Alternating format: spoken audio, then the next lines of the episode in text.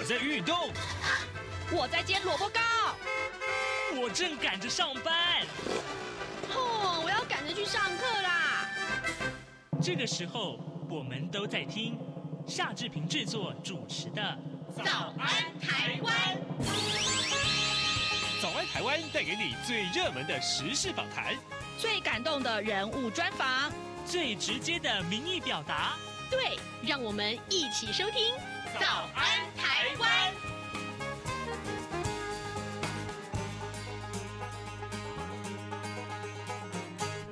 安台湾，我是夏志平，今天是二零二三年的十一月七号，星期二，哎，今天早安现场这个单元里面，志平待会儿要为您连线真理大学法律系吴景清教授。我们请吴老师啊来跟大家谈一个法律问题。上个礼拜我看到这则新闻，其实各报都坐在很显著的版面，怎么回事呢？呃，这个医生啊，在这个脸书上刊登医疗广告，到底要不要被罚？我们不是看到很多的这个医生啊，都这个为产品代言吗？那为什么这个这个时候需要？被罚，那其他有些人不用被罚，这是很奇怪的事情啊！而且呢，每一位民众他看这个医疗广告的时候，是不是应该用什么样正确的心态？待会儿我们都会请吴老师来跟大家来解说哦。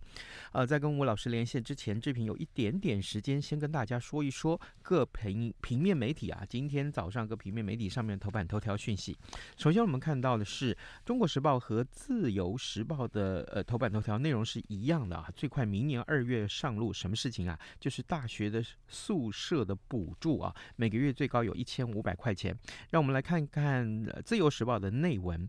公私立大学呃，这个学生的这个校外租屋是有补贴的哦。那教育部昨天再宣布说，最快明年二月新学期开始，也会针对。呃，这个住校内宿舍的公私立大学生去补助他们的宿舍费，每个月是一千两百块钱或是一千五百块钱，近日就会呈报行政院来决定，由内政部住宅基金来支付啊，一年大概需要呃大概二十七点五亿元左右，呃，总共会有二十六万人受惠。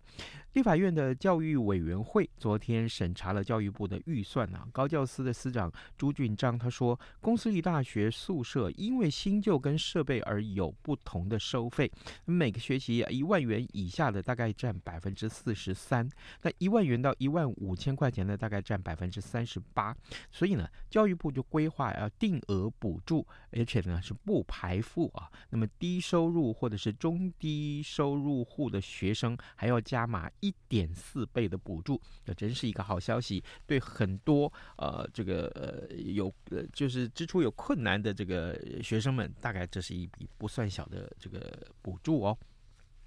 另外，我们来看看，呃，这个联合报，联合报也是跟大家的这个权益有关呐、呃，各位，这个过去在疫情期间，大家是不是曾经线上看诊啊？就是所谓的视讯看诊。联合报今天为您关注这个话题。呃，国内的远距还有视讯诊疗跨出了一大步。卫福部长薛瑞元他昨天证实说，通讯诊查治疗办法啊，将会在下个礼拜公告，明年四月要正式上路了。那么新制呢，将会扩大适用的对象哦，这个适适用对象很多，呃，除了原先的急性后期照顾、长期照顾服务、家庭医师收治的这个照护、居家医疗照护、国际医疗照护。扩大到慢性病啊的这个长期用药，还有疾病末期照护，以及矫正机关收容照护、灾害及传染病等重大变故，还有呢就是行动不便的照护等等。健保署预估说，哦，至少有七百万人受惠哦。好，这个可能真的是好消息。另外，联合报的头版也为您关注啊，以以色列啊包围加萨，传出呃要四十八个小时。之内要攻城，好，这个以这个以家的这个冲突啊啊呃，呃，我们可能待会有时间的话，那再跟大家多多的来详述。现在时间早晨的七点四十呃七点零四分啊五十五秒，我们先进一段广告，广告过后马上来跟吴老师连线喽。啊，老爸早啊！哎，起床啦？今天吃什么啊？哦。今天啊，我们来吃吐司加火腿蛋啊。嗯，好香哦。哎，爸，你在听什么啊？哦，我啊，在听中央广播电台的节目《早安台湾》啊。我平常最喜欢听夏志平主持的访谈了。哦，这个节目都在讲什么啊？新闻跟热门时事话题啊。哎，还有啊，报新闻而已哦，好无聊哦。哎哎，耐心听我说完嘛。早安台湾的节目内容不只是这样哦，除了每天最新的新闻内容，还会邀请各界的专业人士、学者来分享他们的见解哦。我只要一边听这个节目，一边做早餐，就能够了解好多事情哎。哇！那我也要听，在哪个平台可以听到啊？在每个礼拜一到每个礼拜五的早上七点到七点半，就能够在中央广播电台的官网上面收听到喽。哦，对了，在 Sound On、Spotify 这一些 Podcast 的平台上面也能够听得到哦。哇哦，老爸你很潮哎！对呀，Podcast 上面就能听到，也太方便了吧？哎，什么味道啊？哦，老爸，我的早餐烧焦了啦！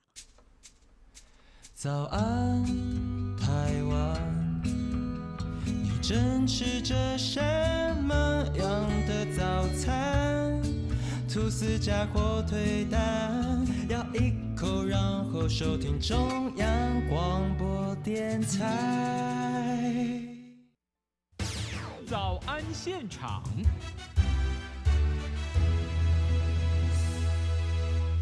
这里是中央广播电台台湾之音，您所收听的节目是《早安台湾》，我是夏志平。此刻时间早晨七点零六分五十五秒啊。哎，各位听众啊，有一间医美诊所的黄姓医师啊，他在脸书上刊登医疗广告，结果呢就被罚了五万块钱新台币。他不服啊处分，所以提出了行政诉讼。那承审的法官认为说，医疗法规定啊有这个呃违反这个宪法的这个呃疑虑啊，所以他申请释宪。那上个礼拜这宪法法庭认为说，这条条文啊。呃，全面禁止医师刊登医疗广告是有违宪法保障言论自由的意志，所以判决违宪，而且即日起就会失效。这个时候，我们要为您访问真理大学法律学系吴景清教授，我们请吴老师帮大家来上上课啊，了解不能刊登广告为什么违宪啊？刊登广告为什么会违宪啊？好，来我们来看一看。呃，老师早安。哎，大家早。谢谢老师再度与我们的连线。谢谢老师，每回有这个法律问题，我们请教老师都可以得到非常非常呃透彻的了解啊、哦。呃，首先我来请教老师啊，跟这个新闻相关的这个法条，其实就是《医疗法》第八十四条。那这一条法律条文啊，原本的规定是什么？宪法法庭为什么认为它是违宪的呢？哎，这这一条的法律规定，它市场规定很简单呐，哈。嗯就是非医疗机构呢是不能为医疗广告的，嗯，那如果违反的话是罚五五万到二十五万的罚款，然后它它不是刑法，它是行政法哦，嗯，那那这这个规定是说，除了那个医疗机构以外，哈，包括医师哦，哦，包括医师啊，或者是其他人呢，是不能用媒体啦、网络啦，哦，去做医疗广告了，哈。那不过这里可能刚刚先想一个问题了哈，哎呀，各位有在电视或网络上面看到医师在做广告吗？有啊，很多。各位如果有印象，有啊，有一个很有名的中医中医师，不是什么零八零零哦空八哎空八空空没有？有。各位是不是是不是常常看到这个广告？对。啊啊这个啊这个不就是的吗？哎，可是各位要注意哈，像这个目前你看到这个这个很有名的这个。这个中医师的这一个这个广告哈，他最后打出来的是诊所。哦，他打出来是诊所以及诊所的电话，还有他的所在哈，所以呢，基本上哈，虽然他是医师来打这个广告，可是他最后因为呢，秀出了一个什么，秀出了一个。一个那个那个诊所的呃住址跟一些个资，嗯、所以他还是没有违反我们刚才提到的八十四条。哦，我们做一个对比好了哈，嗯，就是说刚才主持人一开始提到这次宪法判决去去打这个宪法诉讼的这一位医师，他是在脸书上面打广告啊啊，那他这个就是单纯就是用个人的名义、医师的名义去做广告、嗯、哦，所以呢他才会被处罚。那各位就要想这样一个问题了哈，哎。那你说医师广告跟医院或诊所打广告各位想一想，有差吗？哪有差？有先想这个问题，有差没差啊？对不对？因为你你医疗机构不是人啊，所以如果医疗机构要广告，他还是要找一个医师嘛，嗯，出来嘛，对不对？嗯，哦，所以呢，基本上这个判决我认为是蛮蛮蛮合理的啦，哈、哦，就是说它解决了一个长久的问题。长久的问题是什么？就是说为什么会有这一条的规定？当时就是想说，哈、哦，哎，各位想一想。任何的商品都可以服务或都可以打广告嘛，哈、嗯，包括律师，哎、欸，律师可不可以打广告？应该可以吧？以啊、只是我们很少看律师广告。独独医师，对呀、啊，我们常常看到现在脸书一大堆那个那个，因为现在律师太多嘛，对不对？嗯。哦，可是为什么唯独医师不行？哦，嗯，对。我们会想到就是说，一刚开始我们的医师法，哈，民国三十几年制定的时候，哈，那个时候医师就医师。白纸黑字哦，医师是可以打广告的哦。哦，可是很奇怪哦，刚开始是可以的哦，然后一直到了，呃呃，大概一呃民国大概七十三、七十四年，我们医疗法全面修正哈，然后呢才才有这个我们刚才念提到的那个八十四条，才有那一条说非医疗机构呢哦不得为医疗广告哈。那后来因为这一条的关系，所以医师法就把那个医师可以做广告啊把它删掉了，删掉了就形成了一个问题，就是说哦。四条基本上，它这个法条，我认为基本上问题，哎，不不会很大，因为它最主要是针对，就是说一般人，你既然不是医师，你为什么可以可以可以做医疗广告，对不对？嗯、这个是涉及到人民的健康，当然不行。嗯、但是它这一条这样规定也，也也也涵盖到了医师啊，嗯、那这个当然本身就非常的不合理。所以呢，基本上我们先想一个问题呢，为什么我们对医疗广告要要要有那么多的一个限制？嗯、哦，虽然医疗机构是给广告，可是目前我们医疗法它有一定的限制哦，哦，规范是蛮严的哦。那当然这个就涉及到就是人民的健康嘛，嗯、对不对？你因为我们都大家都心知肚明嘛，哈、哦，比方说各位看到某一家素食店的广告，哦，嗯、各位常常在电视看到，哎，我问主持人或各位听众想一下，那个电视所秀出来那个汉堡多大？我知道，我知道，我懂老师的意思。就是说，嗯，哎哎哎，就很大的，可是你实际去买差很多，对不对？哦，所以呢，基本上呢，哎，这么大的这个这个这个这个这个这个这个素食的连锁店，哈，哎啊，我们当然就想哦，那多多少广告，我不我不是特别去抽它这样有什么不妥，就是说哦，普遍广告让我们以这个为例，让我们感觉就是怎样，就是本身就是有点不实。那如果医疗广告哈，我们没有比较多的规范的话哈，啊也让它怎样类似这样这种速食广告的话，那我们我们就会担心嘛，这个会影响到这个人民的健康。那就为什么会会限定呢？医疗机构才有做医疗广告？我觉得一个主要的原因就是好管理啦。嗯，哦，因为医生个别的医生怎样太多嘛，对，那医疗机构相对来讲比较少嘛，所以就卫福部来讲，它会比较好去怎样去做管理啦。哦，他当初的原因在这里了。可是我说哦，这个以以这个理由哈，就去怎样，就去限制个别的医生不能去打广告。我觉得这个理由是嗯没有在宪法是站不住脚的啦。哦，为什么？因为我们来相比于其他行业嘛，对不对？嗯，其他的行业，我问我问你，那个广告多到那种程度，那主管机关你能因为说哦啊，因为我太难管了，所以我要限制这个行业的广告吗？可以这样讲吗不可？很明显的不行嘛，对所以呢，它是基本上在在目前的这个判决，基本上它是基于一种平等的原则以及保障哦，这个个别医师的言论，因为这个也是属于广告，也是属于言论自由，嗯、只是说这种我们在专业术语上叫做这个所谓的商业性的言论自由哦啊，商业性的言论自由，当然它的它的限制会比一般的言论自由还要严格一点，但是你也不能说像说终局性的像。针对医师哦，你就一律不让他做广告，这个也不符合现实嘛。就是我刚才讲的嘛，你你医师跟医疗机构你怎么能分离？那它是本身是一体的啊。而且这里还有一个问题哦，哈，有些医师哈，他并没有专属于某一个医疗机构。哦，有一些医师哈，比方说各位有的时候就说，哎哎，这个医师可能可能你会发现，哎，怎么好几家医院都有他的名字？嗯，啊，因为他不是这家医院的。那个、那个、那个专专职的医师嘛，他可能呢、嗯、就是那种哦，跟跟各个医院签订契约去看门诊嘛。对。那像如果是像这一种，因为他没有一个专属的医疗机构啊，如果你又不让他怎样，不让他有一个广告的这个权利，那基本上呢，也不仅是影响他的的言论自由而已哦，哦也包括他的职业自由啊。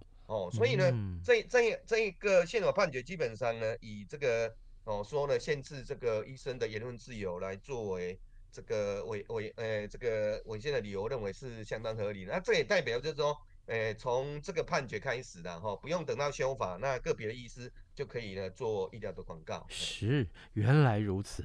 好，呃，各位听众，今天早上志平为您连线访问真理大学法律学系的吴景清教授。我们请吴老师在节目中先为大家来解说，哎，到底医疗法第八十四条这个规定条文是什么？还有宪法法庭为什么认定它违宪呢？那么，哎，老师，接下来我想继续请教你，可能一般民众会误解说，其实我们看到啊，呃，这个。电视广告啊，广播广告啊，平面媒体啊，或者是这个走在街上啊，甚至于这个捷运站哦，特别多，很多医师啊都帮这个产品代言，那这早就行之有年，那这个案例啊就违法，所以刚刚老师你已经说了这个不同了。好，那个呃卫福部是说这个医生的代言早就有行政规范，跟宪法的判决无关，这又是怎么一回事啊？这个我要强调，确实哈，我我觉得这个要分分开来看呐哈。嗯。我们刚才讲的是医生他在媒体或网络做所谓的医疗广告，对，哦，就宣传自己啊，啊，希望你们来来找我看病这样的哦，这种形态。可是各位要注意哦，哈，医生代言是不是一种医疗行为？他不是哦，他比方说医生，我们我们我们我们来看的话，医生有可能代言一些所谓的。呃呃呃，营养营养食品嘛，哦，这种我看目前是最多的嘛，哈、嗯。对，它这个哈、哦，它在这个部分呢，它的规范的法律就不是刚才那个医疗法，而是什么？可能是食品安全卫生管理法。嗯，这个呢，因为任何人都可以替什么？替这个，比方说这个什么维他命啊，或这些这些不是属于医疗的，这是营养食品。哦，我们举一个例子啊，明星可不可以替一个？所谓的那个什么那维生素哦，吃那个维生素补补健康的代言可不可以？可以，各位想一下，很多哦是可以的，因为这个不是医疗行为，嗯，它只是一个类似就是一般的产品。那目前这个呢，是用食品卫生管理法里面有针对。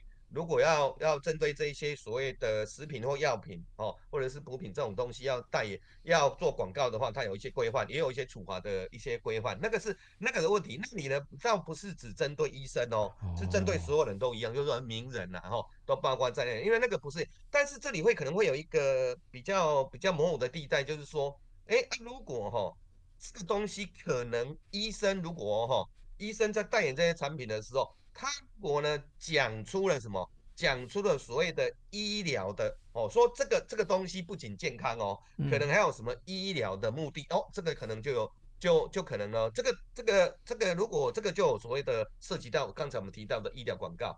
不过因为医生哈，目前他宪法判决已经说可以做医疗广告了，所以呢，它不是涉及到医疗法，而是涉及到食品卫生管理法哦，就是说你你针对的是一个食品或或所谓的补品的代言，结果你讲出了这个医疗行为，好，那这个时候虽然医生是目前是可以做医疗广告，但是要注意哦，不是说可以医做医疗的广告就可以呢，哦，就可以做不实夸大哦，因为因为在这里还是要遵守那个那个有关的医疗广告的规范，而且食品卫生管理一直强调哈、哦。只要是食品啊，或者是这种营养品，你就不能呢直接讲出说它有医疗的功效。如果有医疗的功效的话，卫部还是可以对这个医生开罚。哦，我们是这样子。而且我们还要想一个问题：医生代言的哈，有的说不是只有这类的东西哦。嗯。他有有没有可能去代言一个，比方说汽车，也也有可能啊。有啊。那像这个的话，就是消费者哦，消费者保护法的规范哦，所以确实这些嗯所谓的代言哈。它呢，跟我们刚才讲的那个哈，事实上是基本上是卫部讲的没有错，原则上是两回事。但是我说它可能会有一个中间的某某地带啊，这个就要看实际案例，那卫部怎么怎么去处理了。哦，老师老经过老师解说，我就知道了，原来重点在什么？重点在于。广告的内容不能强调医疗效果啦。对啊，对啊，你你不是代言一个产品，然后去强调。你各位可以常常可以网络有一些网红有没有？各位注意，有一些网网红呢，他常常会会去代言某一个东西，然后说它有医疗功效。哦，嗯基本上呢，就可能会同时会涉及到。他触犯到我们刚才讲的，因为他不是医疗机构，也不是医生嘛，嗯，对不对？可是他强调疗效，那这个是医疗广告。他除了会有八医疗法八十四条违反这一条的规定以外，他也有可能触犯到食品卫生管理法的规定哦。哦，哦，里面的规定。了解。哎，老师啊，很有意思。那这个既然呢、啊，这个宪法法庭做这个判决嘛，那是不是也同步开放呃其他的这个相关的机构也好，或这个在医疗机构里面有很多种人呐、啊？啊，这个护士啊，啊，医师人员、检验人员呐、啊，哈、啊，那这些人，呃，是不是一般的民众也都可以刊登广这样广告？因为这个判决它只限定医生哦哦，因为医生哦，医生他有专业性嘛，对不对？嗯、哦，我们说医疗是高度对，所以他不包括其他的人哦。哦，不是说只要在医院里面服务的人都算是哦，嗯、就仅限定于医师哦。哦，就是呢，经过呢那个国家考试，领有医师执照的哦，不管是这个医师、中医师、牙医师哦，哦，就是目前。他这个宪法判决只限定这三种医师哦，其他的都不行哦，哦还是不行哦，就跟我们一般人一样哦，都不行。原来如此，好，呃，各位听众，今天早上志平为您连线访问真理大学法律学系吴景清教授啊，吴老师呢在节目中为大家解说啊，这个医疗法呃第八十四条相关衍生出来的所谓的违宪的问题。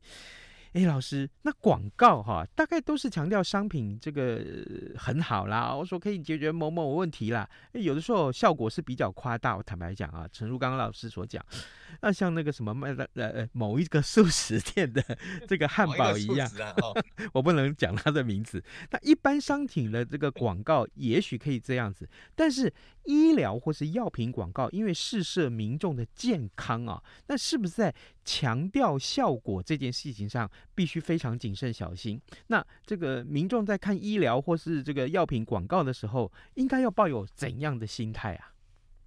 嗯、呃，我我是觉得一这广告本身就是本身就是有不实，因为如果广告哦就平平实实的讲哦，我看它也不会引起大家的一个一个一个一个一个想要买买或就是去好像医院看这个医生的欲望哦。嗯。所以呢，基本上我们医疗法里面它不是说。医疗机构现在开放给医生可以做医疗广告，他就可以随便乱乱讲，不行啊。嗯，他基本上他只能讲什么？只能讲说，哦，那医疗法规定市场蛮严的。我们的医疗广告大概只能讲说，你这个医疗处所的的联络方式在哪里，对不对？嗯。哦，然后你的你的可能专业是什么？哦，比方说我是什么啊？比方说医生来讲，我是什么呃耳鼻喉科等等等，对不对？哦，啊，我的专长是什么？这样子大概只能讲这样子而已哦。你你不能夸大说，我比比方说一个医师，如果他现在开始做在脸书做医疗广告哈，现在可以的嘛哈，然后他就讲说，哦我呢这个只要人人过来，然后呢这个等等等哦，我就我就我就这个。这个每一个人都是呢，哦，可以把它医好啊，这个就有点不实啊，这个卫福部当然就这个是可以开罚的哦，所以基本上民众在看待，我是觉得民众想要找找寻最好的医师、最好的医院去做药，这个是人之常情，这个是人之本然。但是呢，基本上呢，我觉得到了现在，每个人都应该要判断，因为身体是你自己的啦。哦，我我觉得你如果那个那个广告的时候真的有点夸大的，太夸大，我想每个人都能分辨啊。基本上我是觉得。呃，这个跟找律师一样啊，哈，有的时候都会，我我常常有人会来找，请我说，老师能不能介绍个律师啊，哈，我说哦，我没有办法做这个律师啊，哈，因为每个人都是有他他自己的个案，每个律师有自己的专长，哈，所以我没有办法说，哈，你这个你这个症状，哈，就是案案件也是算一种症状嘛，哈，那你这个症状一定是适合这个大大律师或怎么样，哈，啊，我只能讲啦，有的时候就。就就就你就凭自己的判断嘛，哦啊，如果去找这个、嗯、你听了这个广告去找这个医师，哦啊，如果哎真的跟你的很 match，确实跟人一样，那就就去看这个医师，如果不行再换，就只能这样，因为毕竟嘛，哈，现在的医疗也是属于一种自由的。市场嘛，啊，我觉得，我觉得，那我们大家的民众应该有这个理性判断的能力了。是，真的要理性去看待它哦。老师啊，另外还有一个有趣的延伸啊，也是这个呃听众在提问哈哈。最近因为选举到了，很多政治广告我们看太多了，那这让我们想起来说，这么多的政治广告都在强调某某人哦才是选民最佳的选择，或强调哦某个政见有多好啊，或强调某个政党啊真的是很棒很棒，点点点点点。可是如果说他们啊这个几年的任期到了，那呃理想没有实现，我请教老师，我们可选民可不可以去告那个政治人物说你广告不实，甚至于说啊告政治人物哎你这是诈骗吗？我可以这么说吗？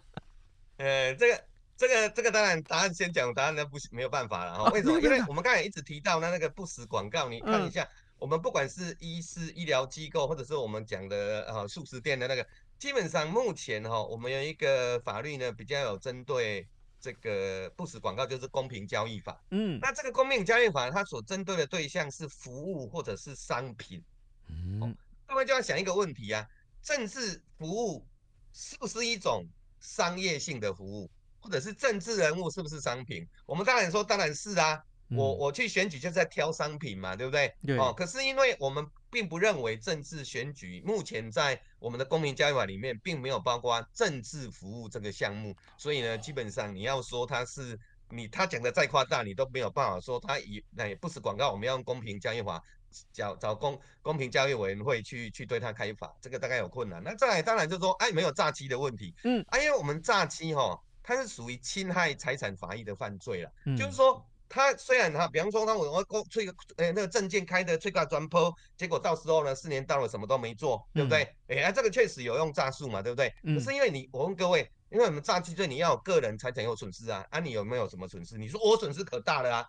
我我我永远处于低薪的状态啊，对不对？哦，但是没有办法，要具体的财产损失，所以大概这个都没办法。我我想还是回到原点，就是各位明年一月十三号，还是要理性的去选择这个政治商品哦，还有这个政治人物这样子。哇，真的，我觉得这个真的，我觉得这位听众的提问很好。也真的是提醒大家啊，这个选举到了，看到很多很多的广告也好，政见也好，媒体报道太多了哈。但是大家理性去做选择，到底这位候选人符不符合你的价值要求，这才是你选择的最重要的这个呃依据啊。好，各位听众，今天早上志平为您邀请啊，这个真理大学法律学系吴景清教授接受我们的访问啊，谈的从这个呃医疗法的规定是不是违宪，还有谈到这个呃政治广告啊，因为选举快要到了，也谢谢老师跟我们的分享哦，谢谢老师。啊，不会不会，谢谢。